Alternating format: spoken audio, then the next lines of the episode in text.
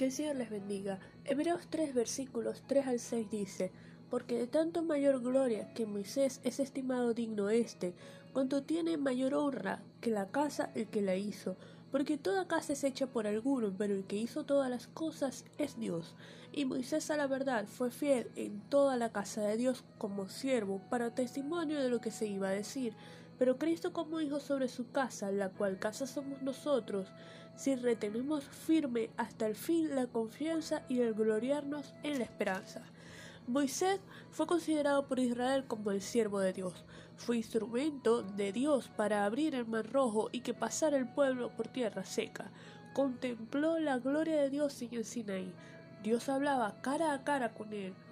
Pero Cristo, como hijo, se humilló tomando forma de siervo y es nuestro sumo sacerdote que traspasó los cielos. Cristo es el puente entre Dios y los hombres, el único camino, la verdad y la vida, el sumo sacerdote que puede representar a Dios ante los hombres y a los hombres ante Dios, el único salvador y mediador entre Dios y los hombres. Jesucristo está construyendo aún su casa, su cuerpo, su familia, su iglesia, que somos nosotros, pero su entrada está condicionada.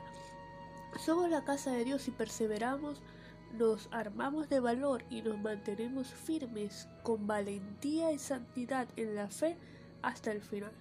Vamos a orar. Señor, te damos gracias por tu amor y por tu misericordia. Te damos gracias por Cristo Jesús que vino, se humanó por amor a nosotros, se entregó y estableció el camino hacia ti. Te damos gracias por su sacrificio, te damos gracias porque fue el sumo sacerdote perfecto y la ofrenda perfecta en expiación y propiciación por nuestros pecados.